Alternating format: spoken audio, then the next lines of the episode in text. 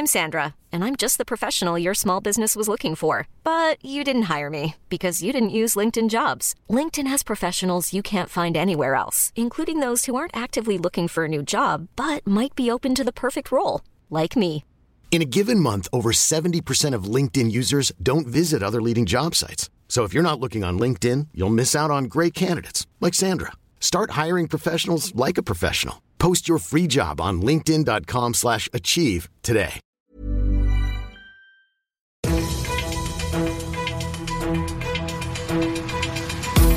95 5 Charivari, das München Briefing, Münchens erster Nachrichtenpodcast.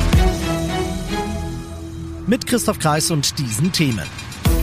Fleißiger Stadtrat, mehrere zukunftsweisende Münchner Bauprojekte sind fix und mysteriöser Todesfall. Die Münchner Polizei ermittelt im eigenen Präsidium. Schön, dass du auch bei der heutigen Ausgabe wieder reinhörst in diesem Nachrichtenpodcast. Da erzähle ich dir ja täglich in fünf Minuten alles, was in München heute Wichtiges abging. Das gibt's dann jederzeit und überall, wo es deine liebsten Podcasts gibt und immer um 17 und 18 Uhr im Radio.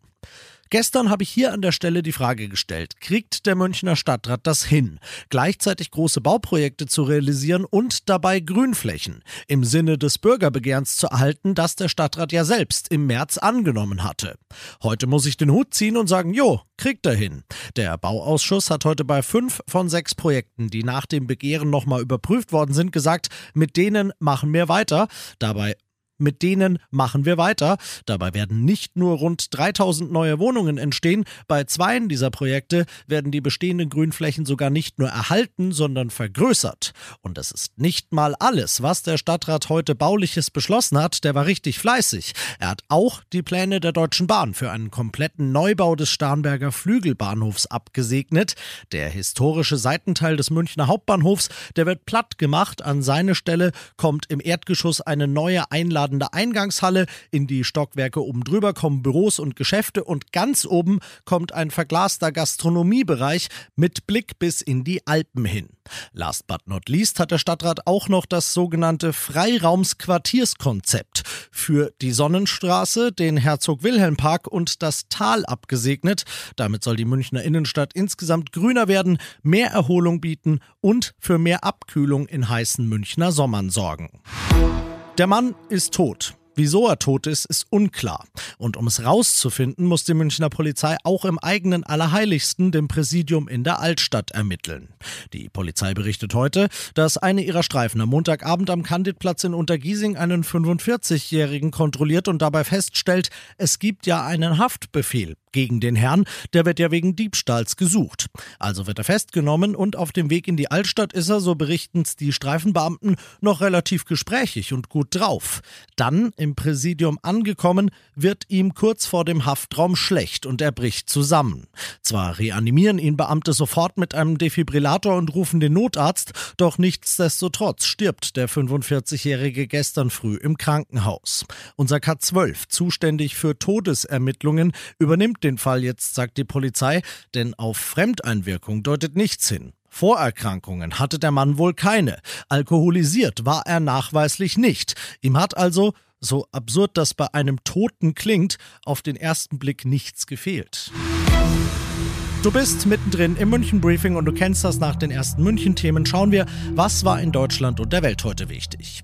Zwei Milliarden Euro für den Klimafonds zugunsten ärmerer Länder. Kanzler Scholz hat heute zum Abschluss des zweitägigen Petersberger Klimadialogs in Berlin die deutschen Ambitionen in Sachen Klimaschutz unterstrichen. Zugleich hat er schon aufs Jahresende geguckt. Da ist Weltklimakonferenz in Dubai und dort, fordert Scholz, soll eine weltweite Verdreifachung der erneuerbaren Energien bis 2030 verbindlich beschlossen werden. Das ist gut fürs Klima, sagt Scholz, aber auch für den Frieden. Denn wie selten zuvor hat das Jahr 2022 unser Bewusstsein dafür gestärkt, wie gefährlich Abhängigkeiten von fossiler Energie sind, umwelt- und klimapolitisch, aber eben auch wirtschafts- und sicherheitspolitisch. Die serbische Regierung hat inzwischen eine dreitägige Staatstrauer angeordnet. In der Hauptstadt Belgrad herrscht fassungsloses Entsetzen, nachdem dort ein Jugendlicher in einer Grundschule um sich geschossen und dabei acht Mitschüler sowie einen Wachmann getötet hat, Charivari-Reporterin Tine Klimach. Der 14-jährige Tatverdächtige soll selbst Schüler an der Grundschule gewesen sein. In Serbien geht die Grundschule bis zur achten Klasse. Der Jugendliche soll am Morgen in einen Klassenraum gestürmt und mit der Pistole seines Vaters geschossen haben. Bei dem Vorfall sind außerdem sechs weitere Schüler sowie eine Lehrerin verletzt worden.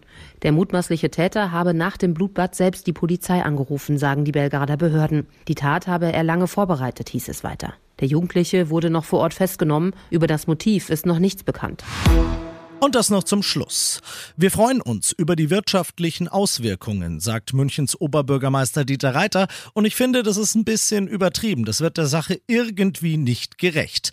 Letzten November war ja das erste Spiel der National Football League, der NFL, auf deutschem Boden überhaupt. Hier in München in der Allianz Arena. Und jetzt hat eine neue Studie herausgefunden, dieses Spiel, Tampa Bay gegen Seattle, hat der Stadt 70,2 Millionen Euro wirtschaftlichen Mehrwert gebracht. Da ist zum einen die gute Werbung als Tourismusstadt mit drin, aber auch über 32 Millionen reiner Umsatz in Hotels, in Restaurants und in Merchandising-Geschäften. 333 Euro im Schnitt hat jeder, der dieses Spiel besucht hat, rund ums Spiel ausgegeben. Da kann ich jetzt schon mal sagen, das ist gut für München, dass die NFL 2024 wiederkommt.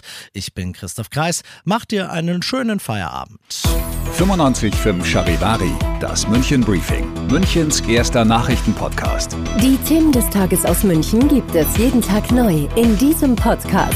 Um 17 und 18 Uhr im Radio und überall da, wo es Podcasts gibt. Sowie auf charivari.de.